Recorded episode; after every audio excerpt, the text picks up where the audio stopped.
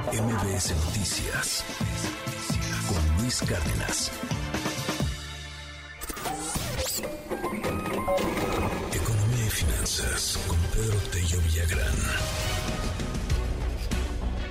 Pues ahí va la inflación, ahí va la inflación. En esta semana vamos a estar platicando seguramente de lo que será un aumento en la tasa de interés referencial aquí en nuestro país. Estamos viendo lo que está sucediendo allá en, en los Estados Unidos también con el tema. Ahí va la inflación, un poco, un poco moderada en octubre, pero pues muy lejos de que deje de preocupar. Cuéntanos un poco más, querido Pedro. Muy buenos días. Luis, buenos días. Qué gusto saludarte a ti a quienes nos escuchan. Iniciamos la semana comentando que en materia de empleo y de nivel del peso frente al dólar había buenas noticias. Y a mediados justamente de esta semana podemos señalar que en el frente de la inflación también hay noticias alentadoras. ¿Por qué? Bueno, pues porque la inflación en el mes de octubre se ubicó por abajo de la inflación que cerramos en el mes de septiembre e incluso estuvo por debajo de la estimación formulada el día de ayer por la mayor parte de los analistas del sector privado en materia económica. El INEGI informó hace unos minutos que en octubre los precios se incrementaron en 0.57%, y la inflación anualizada, medida de octubre del 2022 contra el mismo mes del año anterior, se ubicó en 8.41%, que es una cifra inferior al 8.7% con el que cerramos septiembre pasado.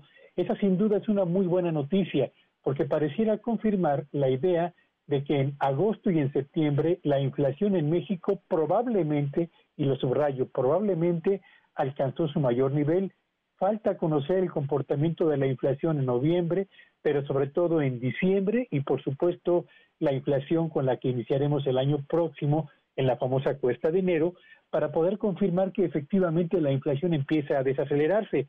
Esa es la buena noticia. La inflación en octubre se ubicó por abajo de la registrada en septiembre y por abajo también de las estimaciones de los analistas del sector privado.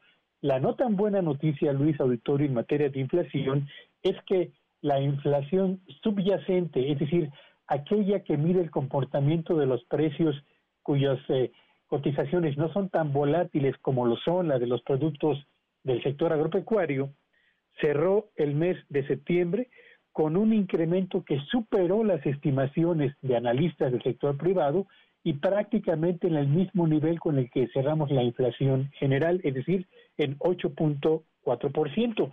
¿Y cuáles son los productos que cerraron octubre con mayores aumentos? Véalo usted, tenemos el jitomate con un crecimiento en su precio del 18%, la calabacita con un 23% de carestía, la electricidad con un aumento del 17% solo en el mes de octubre y el azúcar con un crecimiento del 5%.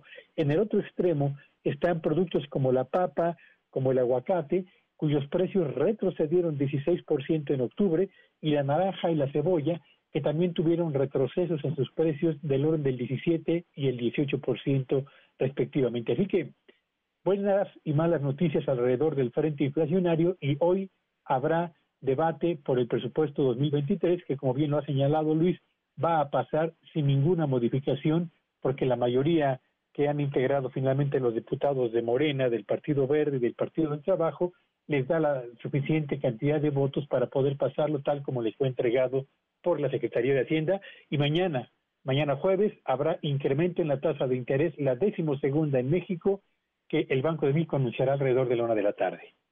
Vaya, Pedro, y se espera que suba, ¿no? O sea, que suba a qué punto 25? No, yo creo que le va a aumentar el Banco de México 0.75% en los mismos términos en los que lo hizo la Reserva Federal la semana pasada con lo que estaremos eh, sumando ya 12 aumentos en la tasa de interés y estaremos, nos, estaremos yéndonos ya a la tasa del 10% eh. como referencia para créditos. Pues cuide, cuide su crédito, cuide la tarjeta, cuide el tarjetazo, hay que estar ahí este, muy, muy prudentes en esas decisiones porque sí están, están subiendo peligrosamente para algunos. Ya lo estaremos platicando, querido Pedro, te mando un abrazote. Gracias, buen día a todos y sígueme en Twitter en arroba Petello Villagrán y que sea un espléndido día para todos. MBS Noticias con Luis Cárdenas.